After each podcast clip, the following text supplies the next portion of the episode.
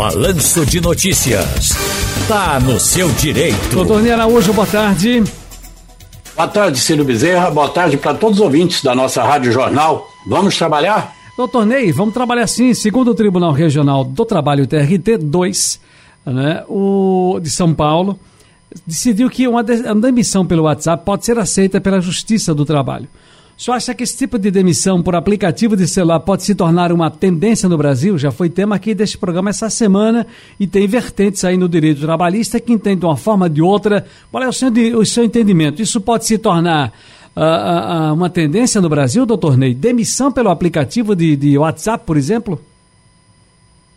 Correto, Ciro. É, você veja que é um assunto polêmico. São Paulo é um estado que tem, que tem dois tribunais regionais do trabalho, o da segunda região, que é na capital, e o da 15ª região, que é lá em Campinas, e a decisão no Tribunal de, de, de São Paulo, da capital, foi aceita, da de Campinas não.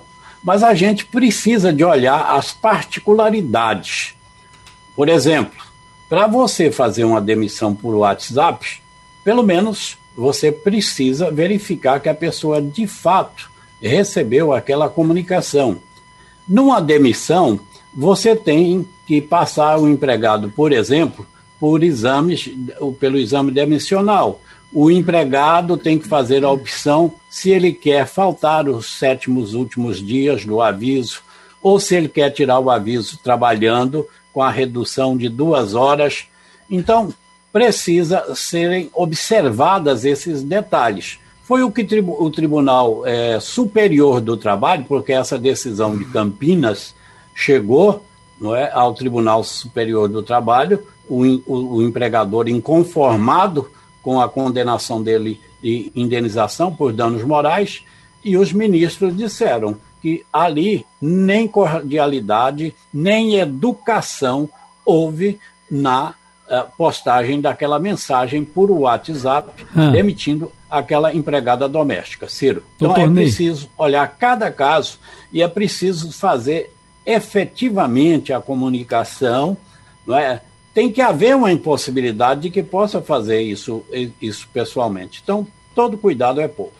Certo, doutor Ney, seu sinal, seu som está maravilhoso, sua imagem também. A, a, a, técnica aqui, a engenharia, está pedindo só para o senhor afastar um pouquinho da câmera. O senhor mesmo se afastar. Ih, ah, mais um pouquinho só. Aê! Show de bola, show de bola aí. Doutor Ney, a pergunta aqui é a seguinte: quem paga salário da empregada doméstica grávida que, pela sua condição, é afastada obrigatoriamente do trabalho, hein? Olha, Cílio, é, você veja como é, o legislador às vezes legisla tão mal. Essa, essa lei recente, agora de maio, e a determinação de que as empregadas grávidas, inclusive as domésticas, devam ser afastadas do trabalho em razão da pandemia do coronavírus. Agora, quem vai pagar esse afastamento dela? Diz que a empregada pode fazer o trabalho remoto. Agora, como uma empregada doméstica vai fazer um trabalho remoto, Ciro? Como é que ela uhum. vai limpar uma casa, ela vai tomar conta de um idoso, ou ou vai trabalhar como uma babá, não é? sem que ela esteja presente. Então, é, são essas situações, Ciro, que abarrotam a, a justiça de ações, porque a empregada afastada vai querer receber o dinheiro. O empregador não vai querer pagar porque ele já tem as suas obrigações que devam ser cumpridas e dentre elas não está especificado que ele tem que afastar e custear entendo que esse afastamento deverá ser custeado pelo INSS. Posso contribuir para minha filha doente? Uh, ela receba benefício do INSS?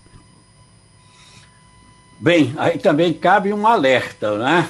Porque se ela já está doente, ela só vai conseguir o benefício se houver agravamento, porque quando é realizada a perícia, Ciro, é verificado de quando deve teve início aquela incapacidade. Então, se verificado que quando ela iniciou as contribuições, ela já estava incapacitada, ela só vai ter direito ao benefício se houver um agravamento daquela situação inicial.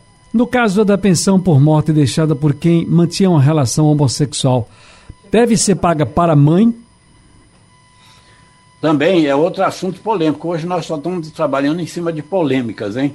O, veja, Ciro, muitas vezes a família é contra esse relacionamento homossexual, seja entre homem e homem, mulher e mulher, mas quando há o falecimento, aí a briga pela pensão por morte. Mas deve ser observada a lei, a lei é taxativa. Em primeiro lugar, tem direito ao recebimento da pensão por morte o cônjuge ou companheiro e seus filhos. Em segundo lugar, se não tiver nenhum desses, cônjuge, companheiro, filhos, aí a mãe e o pai podem se candidatar ao recebimento da pensão por morte. Uhum. Entretanto, vamos, vão ter que comprovar, Ciro, que realmente tinha dependência econômica, que necessitava da ajuda daquele filho ou daquela filha falecida para o seu sustento. Doutor Ney Araújo, um grande abraço, felicidades e até a próxima. Até a próxima, Ciro. Um abraço para você e para todos os ouvintes.